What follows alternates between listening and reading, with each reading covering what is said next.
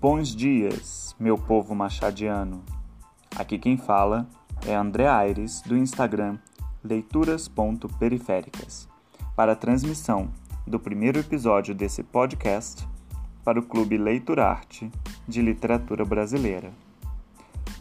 O clube funciona graças aos apoiadores do nosso projeto no Catarse, plataforma de financiamento coletivo.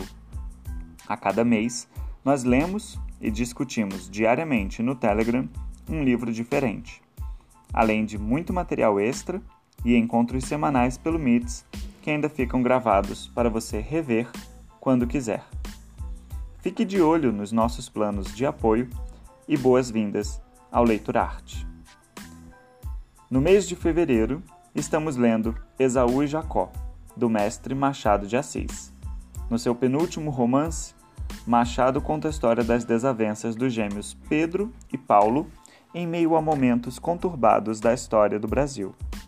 A abolição da escravatura e, principalmente, a proclamação da República.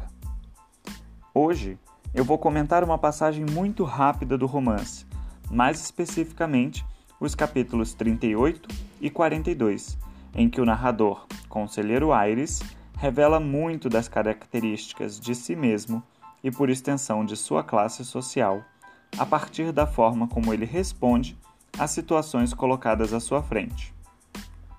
Para usar expressões da crítica literária dialética, digamos que ele alcança tipicidade nessas cenas, pois é um indivíduo cheio de determinações que age de acordo com os princípios de sua posição social e termina por expressar uma tendência de toda a sua classe.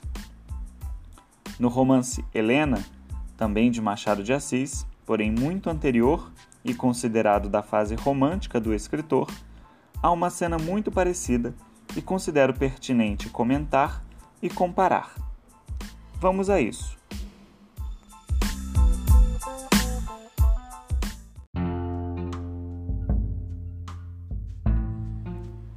Helena é uma jovem moça que deixa a pobreza para viver com o meio-irmão Estácio, que ela conheceu recentemente, apenas por constar no testamento do pai, o conselheiro Vale.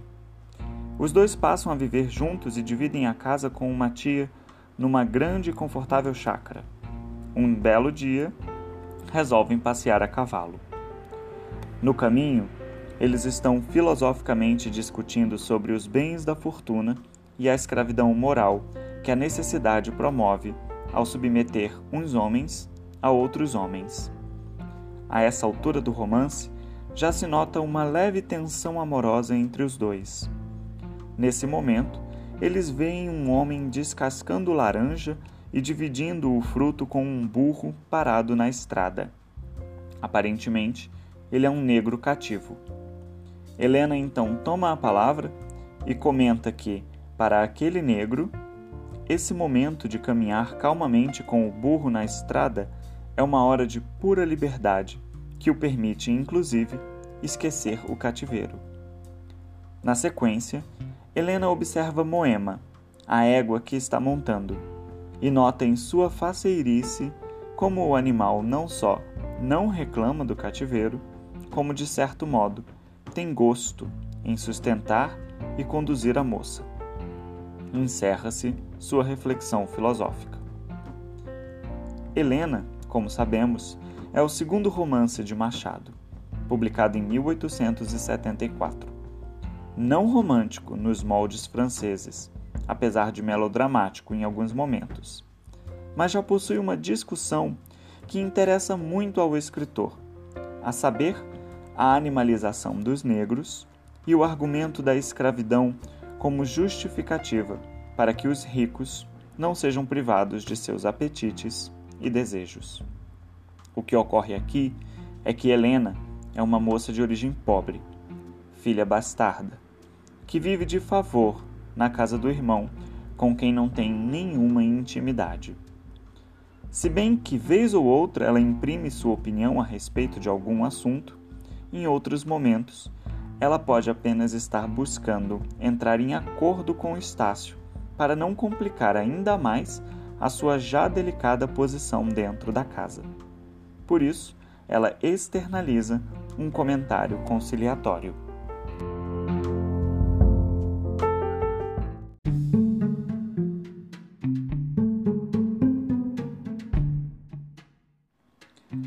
Em Esaú e Jacó, o conselheiro Aires chega muito a propósito, no mesmo bonde onde ia Natividade, um antigo amor seu, mas que hoje é casada e tem dois filhos gêmeos, Pedro e Paulo.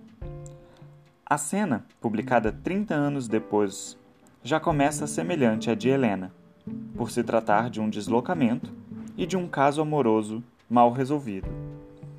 Ao descer do bonde, Aires vê um homem sendo acusado de furto e acompanhado por uma multidão de pessoas que brada contra sua prisão.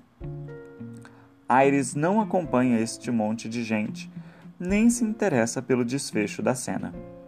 Porém, houve depois que as mesmas pessoas que defendiam o preso agora riam de suas lástimas e entende que há justiça nessa manifestação dupla e contraditória pois o homem tem uma tendência natural a desobedecer desde Adão. Pausa. Aires nunca foi pobre, tenhamos em conta. Como burguês, ele considera justo que a manifestação pública contra uma possível injustiça esmoreça e se transforme em riso. Lembremos que a burguesia, desde 1848 pelo menos, não se anima mesmo a tomar partido em revoluções que poderiam significar o declínio e o fim de sua existência. Inclusive, a justificativa para a desobediência é da ordem do misticismo religioso, a desobediência de Adão, e não considerando os fatos históricos e as transformações sociais, a recente abolição da escravatura.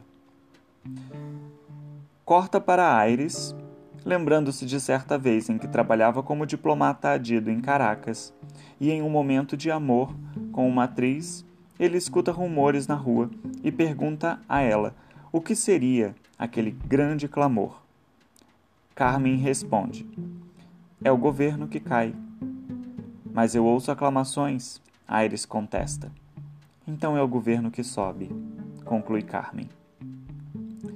Volta o tema do amor, das paixões privadas que ganham mais espaço na memória de Aires do que as paixões públicas as manifestações coletivas. Contanto que no dia seguinte ele fosse cumprimentar quem estivesse no poder, quem quer que fosse, ficaria tudo bem. Para ele. Assim, não importa se caía uma democracia e ascendia uma ditadura, o indivíduo com relações sempre poderia se sair bem com as autoridades no poder.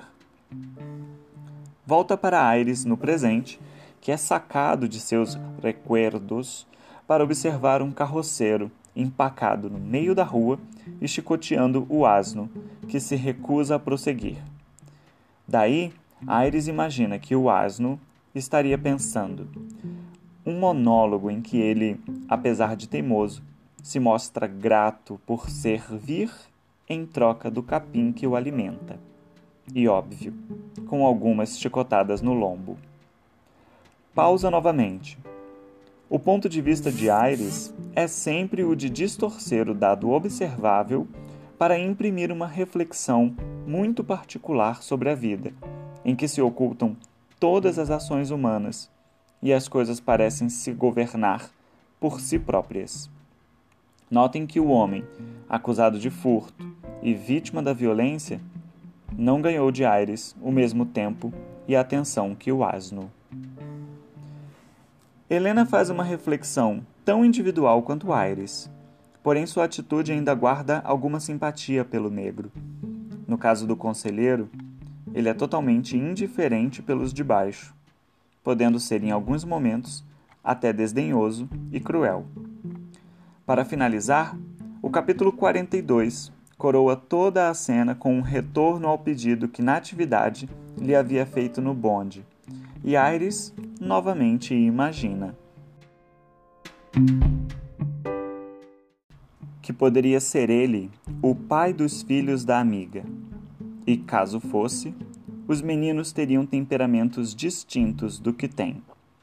Enfim, toda a questão pública, a rua, a violência contra o pobre, a manifestação esvaziada pela conciliação dos revoltados, a servidão, a carroça empacada na rua, a distorção retórica burguesa, tudo isso serve apenas para que Aires mate seu tempo.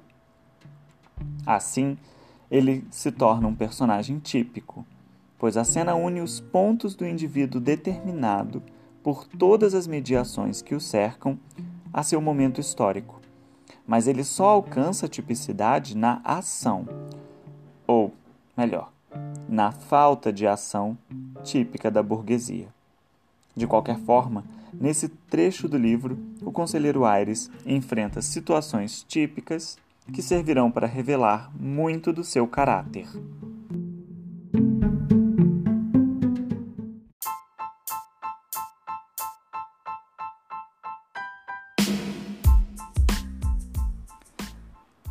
Hoje nós ficamos por aqui.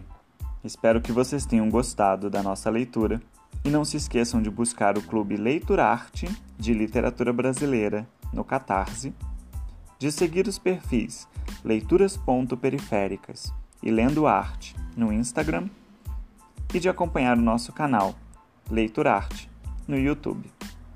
Muito obrigado por ouvir e bons dias para vocês.